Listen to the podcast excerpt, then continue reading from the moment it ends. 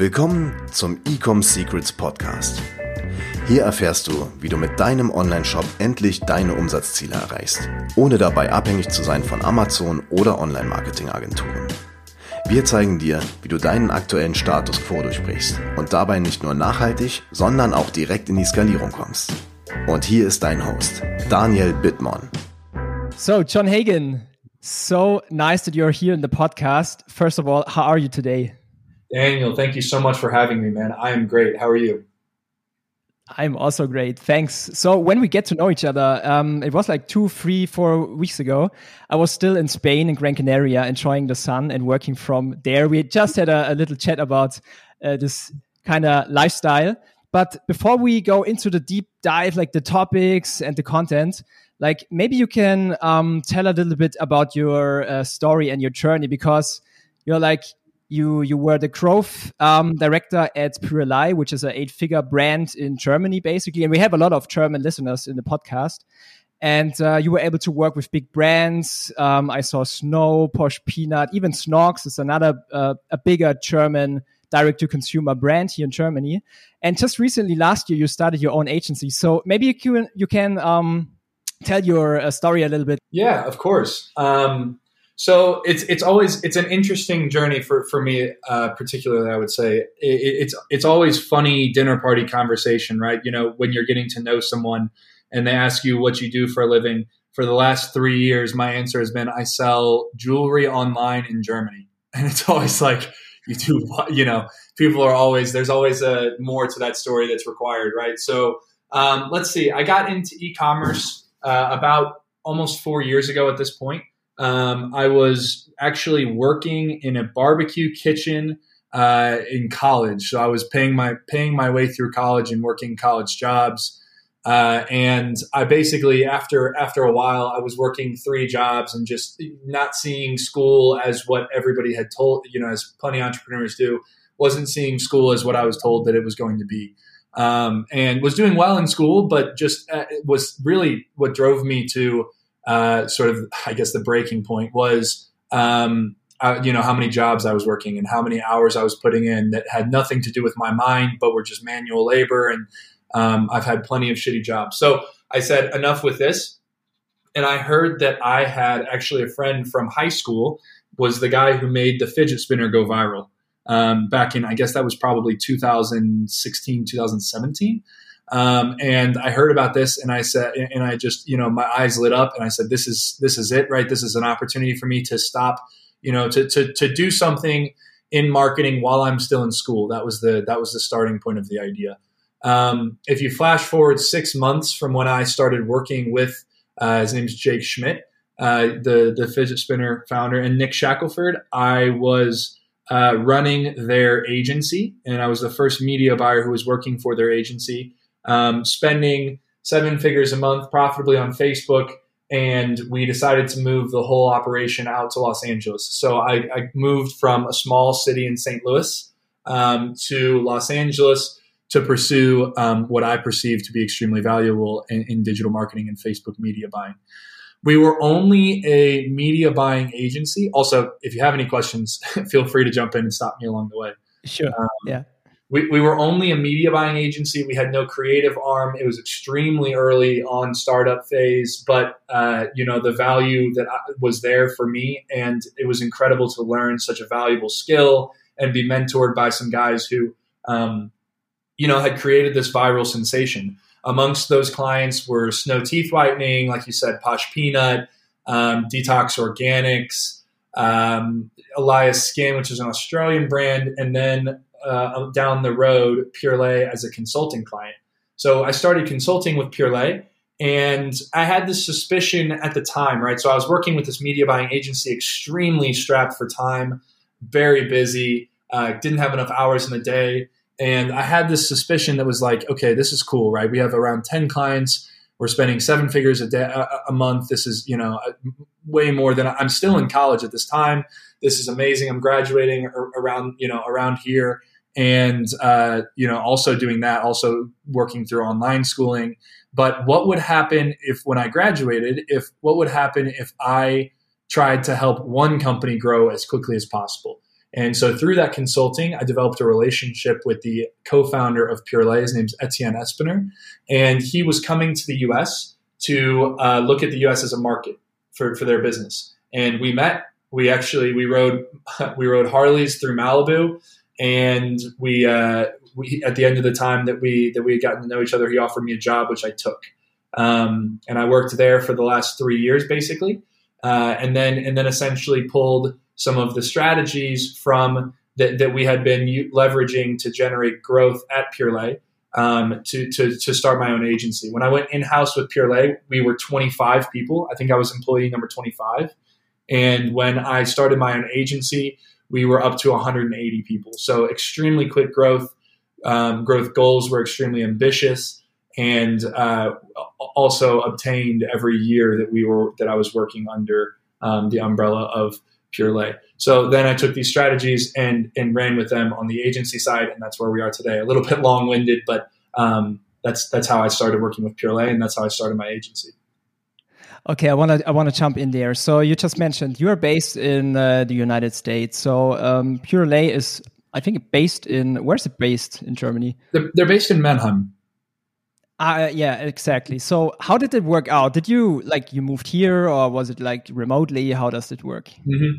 So um, I worked remotely uh, with sort of a hybrid solution. Uh, uh, so I worked uh, I worked here in Denver, but before COVID happened, I was frequently tra- traveling back and forth between between Germany and the United States. Um, I spent, I believe, I spent in 2019 around 100 days in Germany. Um, the kicker here is I don't speak German. Uh, but it's it's uh, it's always a you know it's always a pleasure to get to visit Germany and and, and uh, you know enjoy and, and all the yeah tremendous culture that, that that's present there. So, but I've been a I've been a hybrid sort of remote worker for the duration of my time at Purelei.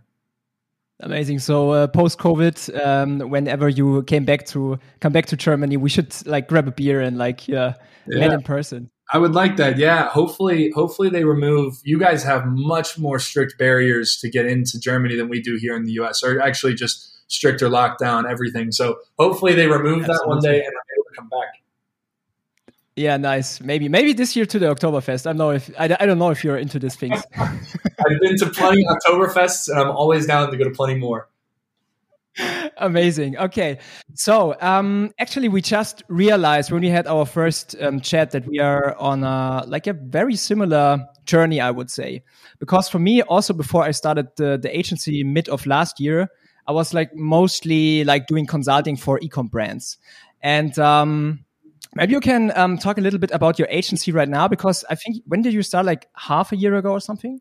Yeah, the, the the starting point of the agency is always a bit tricky to nail down for us.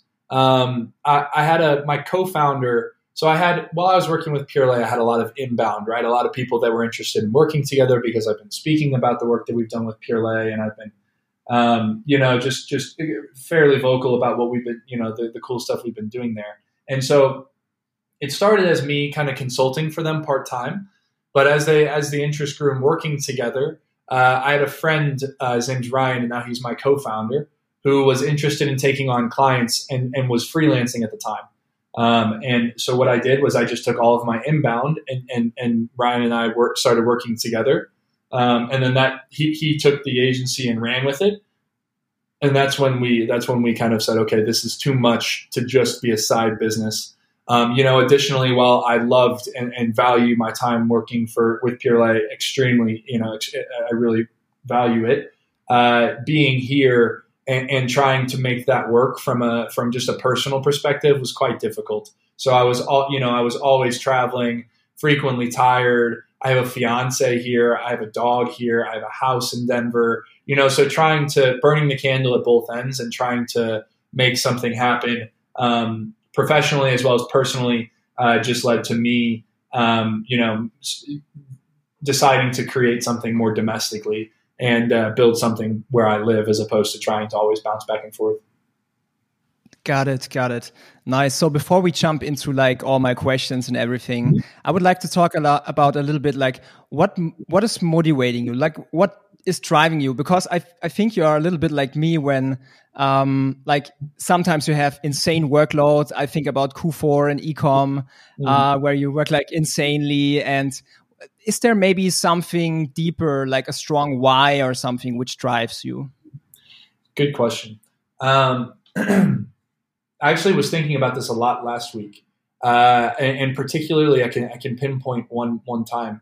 I was in the gym, um, and I was working out and just whatever you know. I had my AirPods in. I was listening to music, um, and I was I was sitting there looking around, and I saw what I, what I saw was Gymshark, and I'm looking around and I'm seeing you know what what was five years ago Nike and maybe a little bit of Adidas and maybe a little bit of Puma is now even in the United States, even in Denver, flooded with Gymshark, you know, infiltrated with Gymshark clothing and Gymshark branding, and there's there's Gymshark slogans on the wall. And I'm just think I, I was just sitting there thinking to myself, and I was like, if, if you are in e-commerce and that doesn't inspire you, you're in the wrong space right? Like that is what drives me is the fact that there are these Goliath conglomerate massive companies like Nike that can still be undermined and still be heavily, you know, developed competition for by the little guys, right? By the by the uh,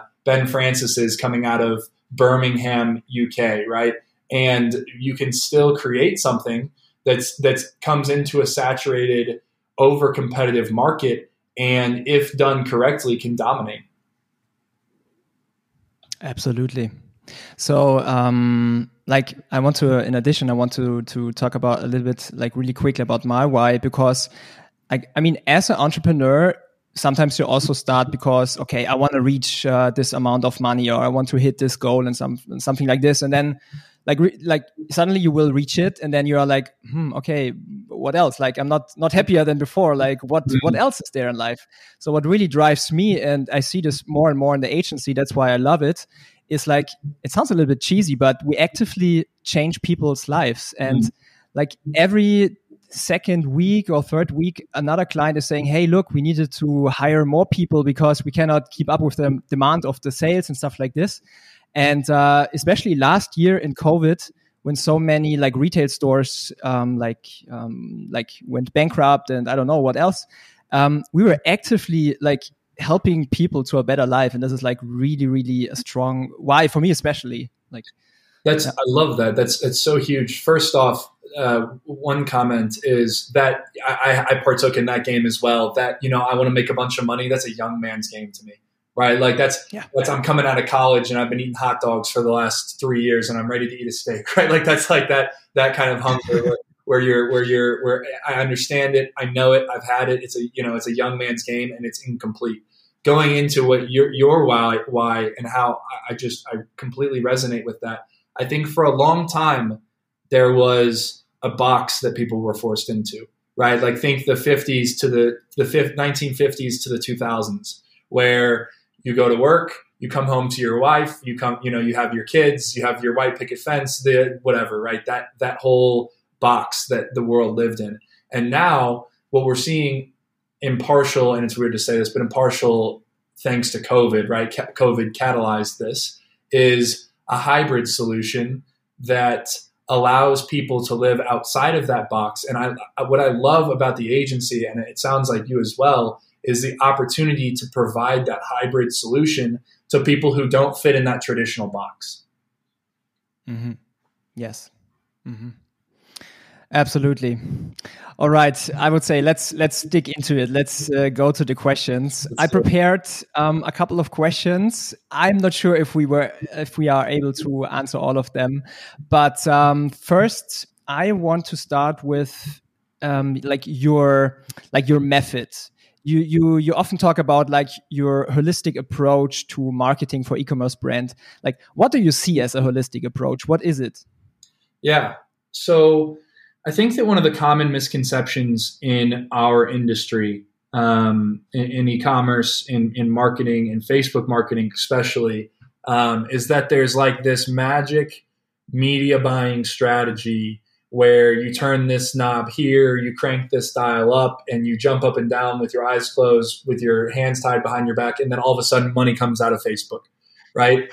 And this is something that we combat time and time again with the agency. Um, and the diving in house to a, with a brand taught me, and that is um, the easiest way to win with Facebook marketing, the easiest way to win with whatever you're doing Pinterest, Snapchat, TikTok, Instagram is to have a holistic approach. And by that, I mean build the brand outside of Facebook so that when you spend your hard earned time, energy, effort, cash in Facebook, you're activate you're, you're doing uh, an adequate a successful and efficient job of activating customers in the platform you know in, in a world where CPMs, at least for us, what I saw across the board this year for Black Friday was ex- extremely insane. I mean, CPMs, I've never seen CPMs like that. Um, you know, sometimes drifting into the 20, 30, 30 20 to $30 mark. Um, and I think that if you don't have if you have not successfully built your brand outside of Facebook with things like influencer marketing, public relations, retention, community, etc. When you go to put your money on Facebook, you're going to consistently be um, dis, uh, you're going to consistently be let down by the results. And then you're going to what are you going to what I see a lot right is you're going to be consistently let down on the results, and then you're going to blame your media buyer, and then you're going to fire your agency, and then you're going to say this guy just doesn't understand it. And it's like it, from my perspective, but if you're not building your brand outside of Facebook, you are doing your your media buying team a disservice and putting them in a situation where nobody's going to win there right you have to build the brand outside of facebook holistically and then and then deliver that you know then deliver your media buying strategy to the customer um, in hopes of activation yeah so basically the performance marketing part is like actual actual you you you put fuel into a already existing fire. Exactly. and then you you leverage the, the everything the brand already have. Yeah i'm totally i'm totally with you. We have one fashion client and uh, she was building in the last two years a brand only on instagram like no performance marketing nothing. And we just started to implement like facebook ads and google ads and everything three months ago we have a consistent ROAS of 10, which is really, really profitable for her. Um, it, it, it, it, wouldn't be possible if there is not already a strong following, a strong community. And all the time I see it, I, there are not so many followers. I think like 23K or something on Instagram. But every time this person, and she's the, the face of the brand, is doing a, um, um, like an Instagram story, for example, yesterday, like revenue insane like instantly goes to 10k sometimes even 20k within hours and then you add performance marketing. It's like a yeah a winning combination i would say. Even like even i want to add what you said um, also not only uh, like focusing on facebook ads what a lot of entrepreneurs are doing but seeing it as a big picture. So mm. facebook is like push push push like people see the brand for the first time they see the products for the first time but at the same time you will see also the, like Google searches will increase or Amazon so sales will increase. So it's like it's a pull and push. It's like a big big machine. I'm always telling. So not only focusing on on Facebook ads. No, I mean it's exactly right. That you you took the words out of my mouth, man. What I always say is paid social is gasoline to a brand building fire. Um, you know, it, it's it's yeah, 100. percent The whole you know another way that that holistic approach might play out is this: if you have, and I mean, as crazy as this might sound to a listener, if you have a brand that's a fashion brand that you're paying, you know, that you're generating a 10x for, and they come to you and they say, this is a, this is an extreme circumstance, but they come to you and they say, hey, my, my margins can't support this type of return on an ad spend, right? Then we have a bigger problem. you know, then we have another then we have another problem that we have to adjust. And that's where you put your pressure, right? That's who wins. The people who win are the the the marketers who win nowadays to me are the marketers who uh, analyze their data and spend most of their time in their data that and use that as a storytelling object to say where do I need to put the pressure, right? And then they put the pressure in the right place, and then and, and then you see growth, and then you and then that growth stagnates, and then you read the data again, and you put the pressure somewhere else. Maybe it's margins, maybe it's brand building, right? But that's that's one of the most quintessential things to leading a successful e-commerce company. Absolutely, absolutely. We sometimes we even have clients that came to us because of Facebook ads, and then in the first uh, one month we don't even run a single ad because we are only focusing on high, like increasing the conversion rate and adding the email marketing back end, so we can leverage this uh, those things when we start Facebook ads. So I'm totally with you. So maybe you can explain us. Um, I want to, like maybe you can paint a picture like from your perspective uh, I have a whole var- like variety of listeners to the podcast from mm-hmm. small to big. Like, could you paint a picture when you're just starting out a, a brand? How can you scale it quickly to seven figures, and then from seven to eight, and then maybe even from eight to nine? Like, maybe you can like talk, yeah. walk us through the journey. Yeah, of course. I'll give I'll try to give my cliff notes here, as I feel like that conversation could probably go for a couple hours. Um, I think so. so let's start with the first, right? Let's let's go zero to six figures. Um, to me, the biggest barrier to entry in the market for a company who's just starting out in the zero to six figure range of monthly, right? Let's go let's go monthly revenue. Um, and this these are some of my favorite companies to work with, and this is really kind of the agency's bread and butter. Uh, and and that that strategy needs to revolve around one underlying principle, and that's trust. That's to my my from my perspective, the reason why companies cannot scale from zero to six figures of monthly revenue is because they have not generated the trust required for a customer to consider their product and actually, you know, move down the funnel from awareness to consideration to purchase um, we we this is where you know kind of building the brand outside of Facebook comes into play from an early from an early stage brand from an infantile um, company. And the way that I have found the most success with leveraging trust is through influencer marketing. Um, I know that one of the it kind of has like this I don't know black hat big question mark around influencer marketing, um, and if done incorrectly, influencer marketing can look a lot like burning cash. But if done effectively, and if done when casting a wide net and trying a, a, a, wide variety of strategies at the beginning, essentially what you can do for an early stage brand that's trying to scale up to six figures is leverage the trust that influencers have spent years gaining from their followers and years implementing into their community. You can leverage that trust for your brand and grow and allow people, you know, convince people to give that product a try and essentially uh, have a ha- develop a very passionate early stage um, customer base for your company. So zero to six figures to me is all about trust. Absolutely, and um, like uh, in addition, what what I see is like in the in the early stages, like um, we would also work a lot of like product market fit. Like how can we position the product how can we find the angles the pain point the desires everything like that? Mm-hmm. this is also uh, some, something to add maybe.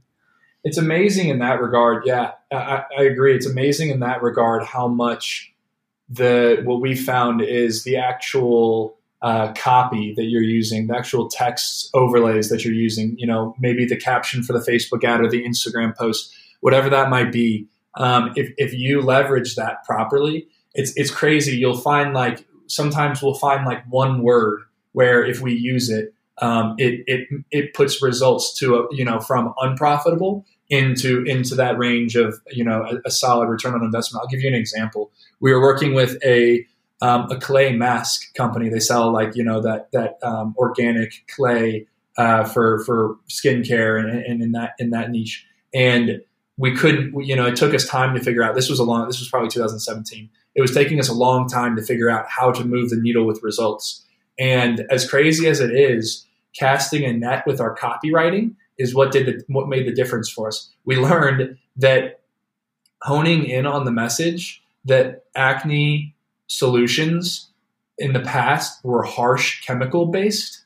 Like we learned that that exact phrase, harsh chemicals, literally changed the entire e-commerce play from being uh, you know, from burning money from from a slow bleed into a scalable, profitable um, spot, right? Because then we learned that message resonates with the customer. Okay, how do we make that apparent in our emails? How do we bring that to our influencer marketing? How do we, you know, where where can we target on Facebook? What type of copy can we use on Facebook? What about the website?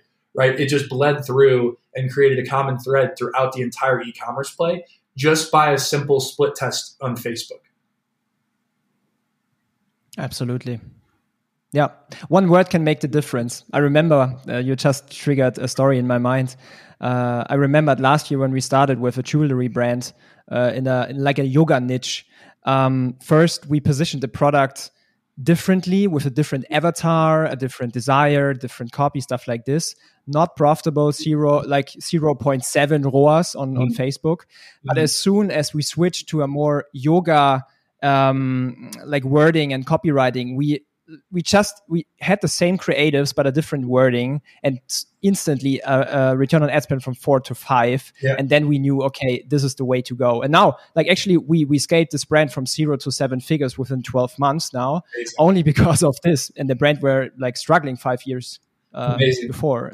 It's it goes back right. It's it's listen to data and apply pressure. Listen to data yes. and apply pressure. It's that continued cycle of improvement. That yeah, that's that's amazing. You know that type of scale is in a lot of people's dreams, right? And and, and just doing that simple, um, you know, strategy, yeah, can, can make all the difference. So then going into sort of like let's go from like six to six to seven figures of monthly revenue this this that that type of uh, what does it take? You know what are the what are the primary strategies? What's the what's the main focus from going from you know from that level of revenue um, into where you're actually starting to you know create a long term lasting brand is where I would say that seven figure of monthly revenue um, is is uh, honing in on. And for me um, you've gained the trust of your consumer you you've listened to your data, you've continued to iterate, and now that's typically how you develop that kind of niche approach. Um, the next thing that I think that you need to do that will catalyze your growth and put your company into that uh, into that sort of let's call it an empire phase is uh, hire the right people. It's it's people and technology, right? Use hiring the right people and leveraging the proper people with the correct technology is what to, what I see uh, really inhibit, really, really creates that growth. I'll give you an example. When I came into to Purelei, uh, it was it was a 25 person company, and even even at the level of revenue that we were at, I was a little bit skeptical about how big of a company we were. Um, you know, I had I I had seen a lot of uh, scenarios where there are businesses that are eight figure e-commerce brands and they have five people working for them full time and that that that actually I think that while that might be desirable from a quick fix, um, you know, making a quick buck perspective, when you when you take it back and you actually consider what generates growth, and if you agree that it's people and technology, that will forever prohibit you from growing to that next level that you're trying to get if you cannot find the right people to leverage the proper technology to grow your business. And so what I saw from Purelei was absolutely no hesitation in going after top level talent when they when when they perceived that the value was there. You know, we we we exploded not only in revenue, but we exploded in the amount of people that we had, the, and the amount of if you if you work with anybody from Purelei, I think that you'll see it. The amount of ambitious, high achieving people that we that that not me that not me, but our HR team brought on board um, to to grow the sales team, to grow the marketing team, to grow the warehouse team, etc. And this is where the growth came from. Um, so I, I, think that going from the six to seven figure of monthly revenue portion is all about HR and, and bringing the right people. Mm-hmm, mm-hmm. In addition to this, uh, fun fact: my girlfriend um, is working in HR, she just recently uh, switched a position, but before she was working for four years in a startup, grew this company from, I don't know, like five people to 50, all remotely. And she's like preaching each and every day for, for me and for my agency, like, uh, like good values for your company, like find the right people, set expectations, find a good feedback structure.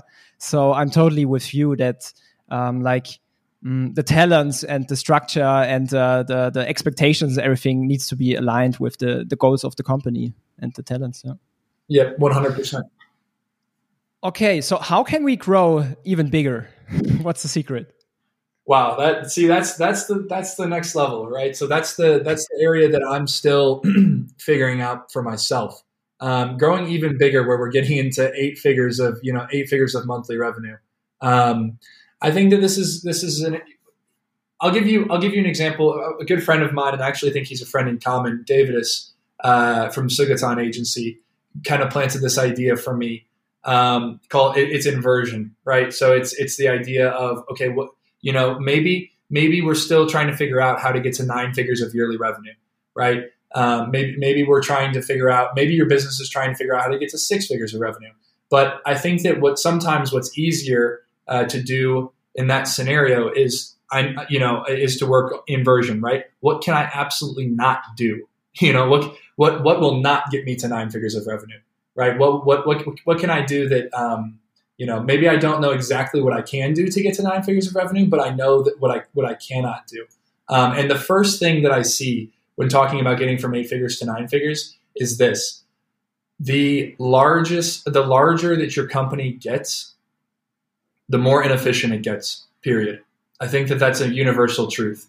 Um, you know, for and I think that that's the reason. Going back to our topic earlier of Gymshark, I think that that's the reason that um, companies like Gymshark are able to take, you know, to, to steal market share away from companies like Nike, right? Your Nike, when, when, as you grow as Nike, you're thousands of employees, and there's there's hierarchy implemented. There's tons of red tape for decision making, and I see this personally um, with my agency when we're talking to large brands and we're pitching large brands and working with our services, sometimes the reason that they don't do what we're what we're pitching them on is literally because of red tape and bureaucracy.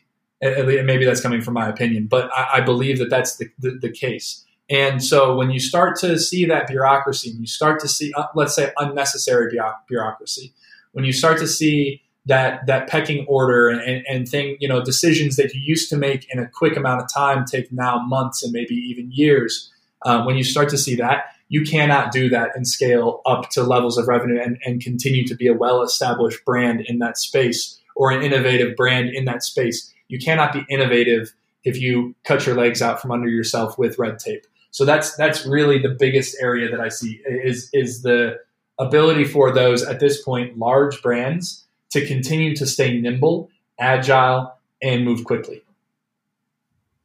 When we when you had our first conversation, um, you mentioned to me that you had a client or you have a client in the agency um, which had a pretty yeah pretty fast pace scale. Are you comfortable to like share this case study with the listeners? Yeah, for sure, of course. Um, nice. So yeah, yeah, explain what what happened. Yeah, so this um, we our agency works speaking about influencer marketing and how, how it can build so much trust for your customer and, and, and, catalyze growth. Our agency is a paid social agency. We have a couple of other services that we offer, but that's kind of the heart of it. Um, and but we also offer our so we also per, have a preferred partnership, and we teamed up with an influencer agency. So this happened uh, back in last summer, and we um, teamed up with this influencer agency and, and, and had our first client. Uh, this is a skincare company. Um, or yeah, so there's a skincare company based in Salt Lake City, and uh, we started working with them. When we started working with them, they were doing let's see, five figures of monthly revenue. Very small company, uh, kind of in the start, like extremely in the startup phase. Interested about where they should put their cash, but also aggressive, um, excited um, just looking for whatever they could do to grow their business. We teamed up with this influencer agency and took them on as sort of a tandem client. So we were working hand in hand with the influencer agency um, and the brand. Um, and actually, and through leveraging these principles that I'm talking about with a dark posting via influencer marketing, um, running with um, an aggressive model um, that was ROI focused and building the brand outside of Facebook, bringing in the right people from the influencer pers- agency perspective to the brand to our agency, bringing in the right people, and really just uh, you know sprinting a marathon. Uh, we were able to in six months take this company from about sixty thousand dollars of revenue to just under ten million uh, dollars of revenue in 2020. Wow, that's that's really huge. Like, like, uh, is, was it worldwide? Worldwide uh, company? What was that? I'm sorry. Uh, sorry, was it uh, were they selling like worldwide? Was it just US? Just the worldwide. US. Just the US. Just the US. Yes. Mm-hmm. Mm-hmm. So for Germany, like Germany is way smaller than uh, US, uh, as you know, um, and for us, this short amount of time of such a scale is like insane. Um, sometimes we even see, okay, we saturated the market really quickly after like uh, 1 million already. So we need to expand for like other countries in Europe. But US is like really, really big. This is, um, it's a great case study. Yeah. And, and, and in Germany, I, I, actually, I mean, I think that this, I, I know that this type of scale is, is, is doable even with, you know, thinking of 80, 84, 85 million people in Germany. Like I think that this type of scale is certainly possible, but going, you know, again, going back to one of our, or to our previous point, it, it, listening to your data and adjusting, listening to your data and adjusting. I think in Germany, if you do this too much and you become too much of a niche product, right? So if you be, turn into whatever, um, like you just get you just get to a spot where you've really limited your target demographic that's when this becomes sort of in the realm of not possible right there's only so many um, glasses wearing yoga athletes who who like jewelry or whatever right whatever it might be as you have a constricted target demographic you you to do, to pull off a scale like this I would suggest that you cannot really constrict your niche of your of your target market that much in a country like Germany in the US, maybe, but still, it makes it a lot harder, right? Because that's one of the beautiful things about that company was they sell skincare products for women. Mm-hmm. It's a mass market. yeah, there's no bigger market than that, right? That's that's the largest market in yes. the world probably for for direct to consumer. So there is no, you know, you're only cutting out men, right? But women make 80% of the purchasing decisions online. So you're you're really really diving into um, there's no ceiling you know there's there's there's there's no cap to what you can do with that type of target demographic if you can make it work absolutely absolutely so basically your strategy were um, like you leveraged influencers to gain trust quickly and also i mean obviously you generated content and did you run it in the ads right yeah the the most focal point of the entire play uh, is was influencer marketing through and, and figuring out how to maximize that we did generate content um, but I believe that content played a more minor piece. Well, let me put it this. Let, let's let's take it this way. Influencer marketing generated content that we used, and that was the content approach to that play. Right? We didn't. We we we have preferred partnerships as an agency again with content agents or with content creation um, freelancers and that sort of thing.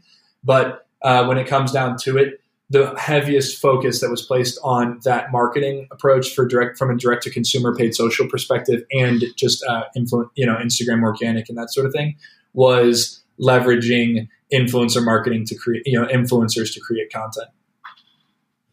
Actually, I have one more question. Like um, for this case study, how did you um, were able to handle the logistic, the supply chain? Um, were it shipped from US? Were it even produced in US? so it's it's one of the amazing things about that partner for us. They are so innovative in the not only product design, product manufacturing, um, and, and, supply chain. Uh, they have connections to where so so the the client started out as a broker uh, for for skincare, and then develops these extremely valuable, amazing relationships, and is able to uh, you know, um, manufacture state of the art products that are extremely high quality. They have chemists working internally, all of those kind of things um, that you know your average drop shipping brand hasn't even isn't even in the realm of considering. They're not drop shipping, so that's that's another part, right? Is they are direct to consumer, not using a 3PL, in house logistics, which creates a really unique selling point. Um, and then to answer your question about how they maintained logistics through that type of scale, um, Daniel, I have no idea. they're amazing, right? They, they, they're go getters. They, they want, you know, they're hungry. Um, I. I have nothing to do with their logistics. That is all on their master, you know, that is all a part of their masterpiece. I don't know the answer.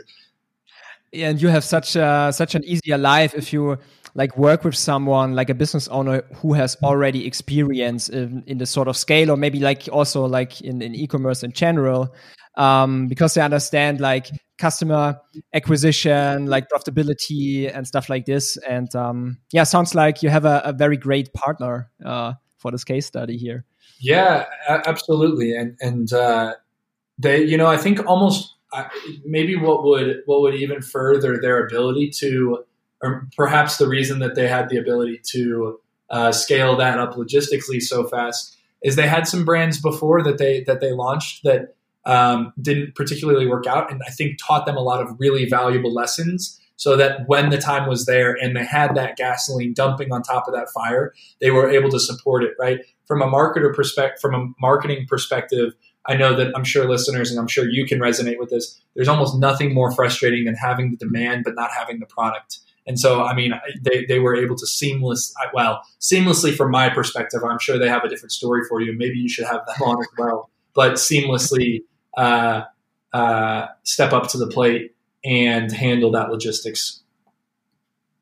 Totally. I have another uh, very interesting topic, um, and it's actually pretty um, like uh, important for the current time, like attribution. I mean, it's a it's a very big topic. I I think we could talk another like three hours about this topic. but just recently, uh, like now we we we feel changes based on iOS 14 and the ad accounts. Yep. Um, I actually have a pretty easy attribution model, which is like uh, money money in, money out. Yep. Like yep. we we look at the bigger picture. Uh, like how do you handle or how do you work or how do you uh, make the attribution? Like how do you judge? Yeah, yeah, it's a great question. Um, attribute. I, I love your model first off because I think that attribution is one of those things where you can you can spend as I have years focusing on this topic. Uh, and I think that at the end of the day, this is a rabbit hole that you can jump into and spend. You almost sidetrack yourself for for for years researching. Um, at the end of the day, what's important is exactly what you just said: money in and money out. Uh, what what we how we learned this this strategy, uh, or how we learned what how, where my learnings came from with attribution so I got I finally got a meeting with this guy um, from Adidas, and he's uh, he's in charge personally for six billion dollars of yearly yearly revenue for Adidas. And he said something that I will never forget. Right? He said the Facebook Ads Manager is not an attribution tool; it is a tool for optimization.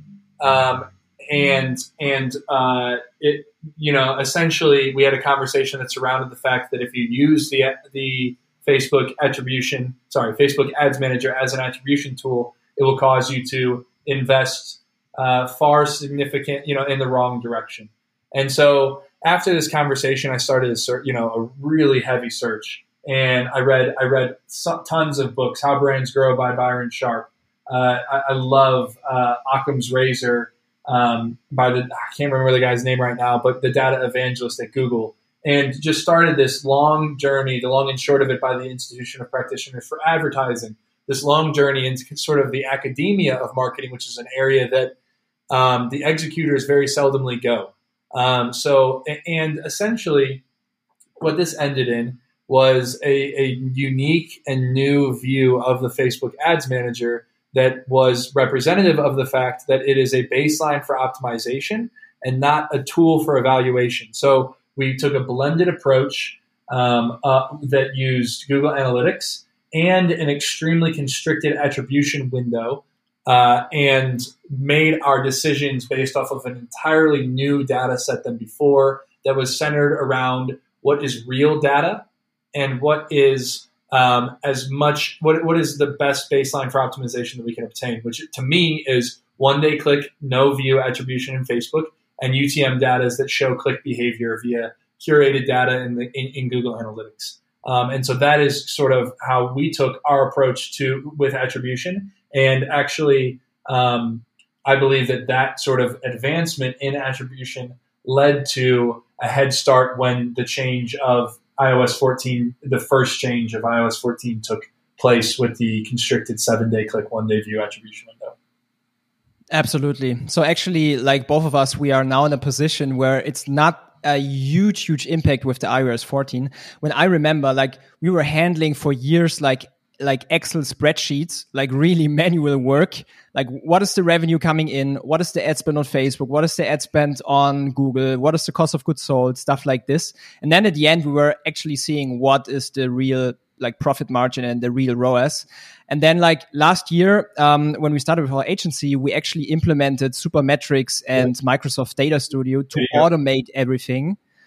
And in addition, actually this week, I think tomorrow is the onboarding with one of our bigger clients. We're introducing Rockerbox. Yep. Have you ever worked with Rockerbox before? I've never worked. No, I, have never worked with Rockerbox, but I, I commend you. The reason I haven't worked with Rockerbox is most businesses that I work with, like or most businesses that I hear from, you know, they're big businesses and that are considering Rockerbox, and they haven't taken that initial step into Google Analytics and UTM tagging.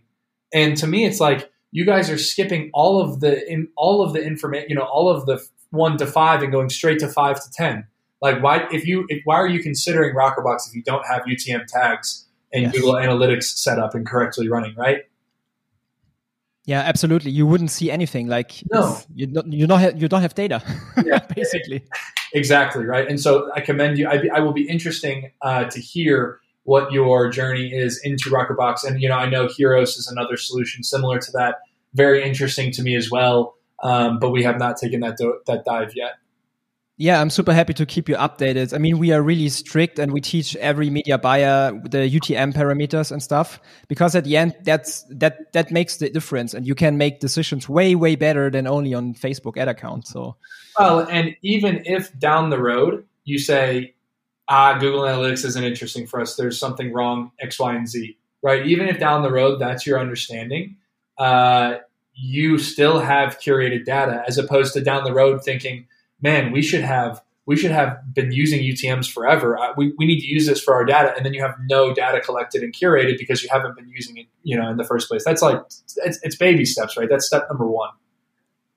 Absolutely. And just recently, I had conversations with a business owner because I'm always like preaching like seeing the the the, the buying journey like it's not really linear of i mean of course if you have like um, a low ticket uh, product and uh, impulse buy and everything but you will also have the buyer journey which is like today i see an ad maybe i click in three days i google it, your brand i come to your store i opt into your email flow and then I don't know, like three months, nothing is happening. And then I buy because of, I don't know, Black Friday on an email. You won't see this in the, in the Facebook ads manager at all. So, um, and even, even one more thing, and this is maybe interesting, like, what is your opinion on this? So my mindset is, and I, I've got this from uh, Ezra Firestone, I think two years ago. Um, consider you have a ch- like you have a channel for example google ads or email marketing which is by nature very very profitable especially email marketing why not taking like profit uh, uh, uh like a piece of the profit from those channels and push it back into facebook ads manager to be able to scale even more aggressively. Like I, am not I'm not seeing a lot of like owners talking about this like lower eight figure like seven and six figure brands or something. Exactly, and and you know just going back to one of your comments, um, you know even taking that a step further with the idea that your your Facebook Ads Manager won't show that revenue, and then in a different scenario, you have Facebook, Snapchat, Instagram, TikTok, YouTube, and email. And within a within a within a month all those touch points are deployed to convince your customer to purchase. And then great your customer buys right? In that scenario all of them will take credit for it right? Yes. and then and then that will lead you as the adidas as simon peel at adidas was saying that will lead you to over invest i'm sorry simon peel simon fields at, at, at adidas was saying that will lead you to over invest in every channel for for the same amount of revenue, right? So as you're saying, that's exactly how we operate, Daniel. Is we we call it um, we call it scaling at a zero x ROAS. that's that's sort of the, the, the joke that we make, right? Where you to, to, okay, you want more budget on Facebook, right? Good for you, right? That, that's something that you need to earn. So either that money. So where's that money going to come from? either that money is going to come from, unless you're VC backed or you have private equity investors, either that money is going to come from profit that you've made on Facebook, or as you're saying, understanding the fact that you cannot go outside of Klaviyo in email and like you can do cold emailing, but does that really? I don't think that actually works, right? Mm-hmm. You cannot step outside of the bounds of Klaviyo So why don't we take the revenue that is generated, the massive profits that are created from Klaviyo and invest that into Facebook to scale at a air quotes zero x return on ROAS? Absolutely, absolutely. So nice that we are aligned here. So I, I see a lot of like. Um, yeah, the same same topics, the, the same like uh, thinking process about the things. And I mean, at the end, uh, you were mentioning your holistic approach uh, in the beginning of the podcast, and this is like part of it, like seeing. Right. Uh, like a brand and like a, a online store, a ecom brand, like as a holistic thing, and not like split it out by okay, we we only look on Facebook ads, but well, uh, seeing the big picture. Exactly, man. And and there's the there's the final evolution, right? A holistic marketing approach requires a holistic attribution approach as well. You cannot have one without the other. Otherwise, you will be investing significant in the wrong places. Um, you know, and, and just to take this a step further, when we put, in, you know, one of the cool things that I can hear about in, in the way that you talk about attribution is that you're really researching this. There's so many people in the market. There's so many gurus in the marketing community. There's so many people in the marketing community that have that will never research this because uh, a lot of times agency, right? Your agency won't won't look into this because an agency is paid based off of a percentage of spend and they want to convince you to spend more money on Facebook, right? Uh, a social media platform is not going to show you this because, again, they want you to invest more the, on the platform. And then lastly, um, an internal team oftentimes won't be focusing on this because they don't have time to. So it's so important that you're, and it's so cool that you're researching this and have researched this at such depth because what this has done for Purelei is if you look at two, let's, let's take May into consideration. If you look at 2019 May and you look at 2020 May for Purelei, the spend is about the exact same on Facebook, but the revenue is about four to five X.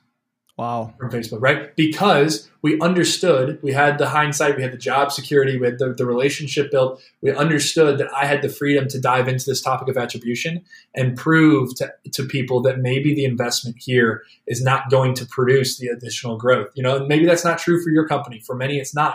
But we saw that smarter spending, you know, work work smarter, not harder, right? Smarter spending instead of more spending was much more efficient and effective at growing the company than uh, you know taking that screenshot once we spent a million dollars a month on Facebook. Absolutely. And I, I, want to give you um, even one more golden nugget because actually I never saw someone talking about this topic.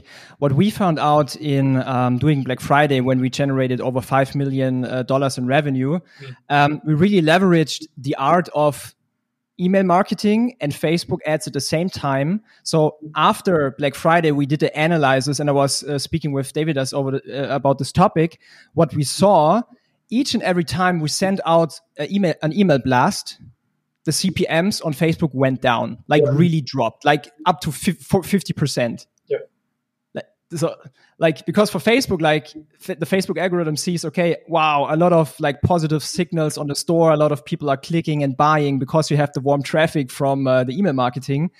And this is like an, another thing. If you if you understand this we always we always leverage leverage uh, those po- both things together because we understood the this. Yeah. Beautiful. That's, that's a beautiful take on a multi-channel marketing approach, right? We see the exact same thing with influencers. It doesn't matter. You know, that's that's the point, right? It doesn't matter where you're building your brand outside of Facebook. What matters is that you are building your brand outside of Facebook, right? That's that's what matters. Exactly. Yeah. It's so amazing. Now we we uh, come back to what you said with like building the brand outside and the the like it doesn't matter is it email marketing influencer or maybe even google ads or even an amazon fba business if yeah. you have like a channel which is totally profitable reinvest in like facebook and uh, both will um, win win from that. Exactly.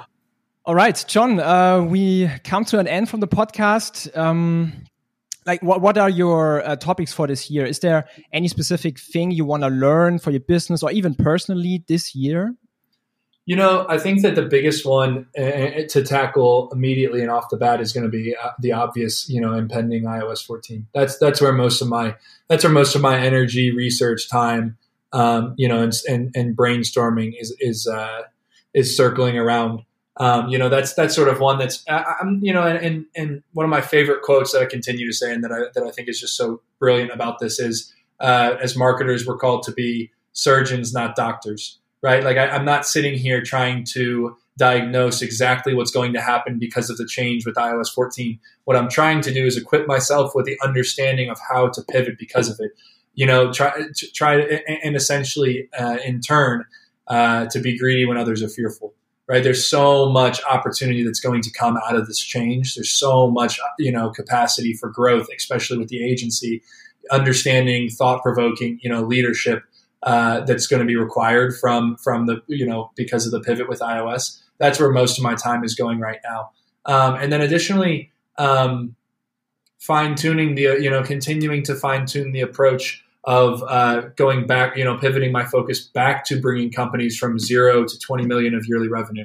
That's sort of been um, not absent of mine, but since I'm going back into the industry of of uh, agencies, um, that's that's where we're honing in and specializing. Right, is zero to 20 million. So where I've been in the where I've been and continue to exist in the you know 25 to 50, 50 to 100 space. Um, I, I'm, I'm kind of zoning back towards with the agency um, zero to, to, to 20 million. And then, yeah, and then lastly, my, my focus is a little bit of a, I guess, a prelude. Um, that amazing partnership that we have with that company in, in, in Salt Lake City, we are going to be continuing that relationship um, actually with another brand. So hopefully, hopefully we can be talking about that. Um, that'll be launching in, in, the summer of this year, hand in hand. Um, we're going to be hoping, you know, we're going to be pivoting ourselves as an agency to more of an incubator um, and helping, continuing to help entrepreneurs grow their businesses hand in hand as opposed to with an agency relationship. Amazing, amazing. So, um, how can people find you? How how can they connect with you? Yeah, man. Of course, I'm around. Um, uh, obviously, the you know the obvious is my agency's website, which is voltagency.co. Um, that's the most readily available. We have a form on there that I'd love for. I, I, it always is extremely exciting when we get submissions um, so if, you, if you're interested in just having a conversation or whatever it can help with, um, please fill that out. And then additionally, LinkedIn, Facebook, Instagram. My name is always John Andrew Hagan. That's my full name. So um, you can find me there. Um, always trying to share insights, always trying to collaborate with other brand builders, um, and excited to do, to do so. So, uh, John, thank you so much for um, your time. Uh, you you are a big part now of the podcast. You provided a lot of value to the listeners, and they will appreciate it. I will I will let you know what they text me on Instagram because after after every episode they text me and have questions. So thanks a lot that you were here. That we uh, that I had the possibility to record an uh, episode with you. And I keep you updated with the attribution stuff with the Rockerbox, and uh, hope to to uh, see you soon. Please do, Daniel. Thank you very much for the conversation. Wir hoffen, dass dir diese Folge wieder gefallen hat. Wenn du auch endlich konstant und profitabel sechs- bis siebenstellige Umsätze mit deinem Onlineshop erreichen möchtest, dann gehe jetzt auf ecomsecrets.de und buche eine kostenlose Strategiesession. In diesem 45-minütigen Gespräch zeigen wir dir ganz genau, welche Schritte du umsetzen musst, um profitabel skalieren zu können. Es sind immer die gleichen fünf Elemente, die du meistern musst, um deinen Onlineshop erfolgreich zu machen. Du willst wissen, welche das sind? Gehe jetzt auf ecomsecrets.de und finde es heraus.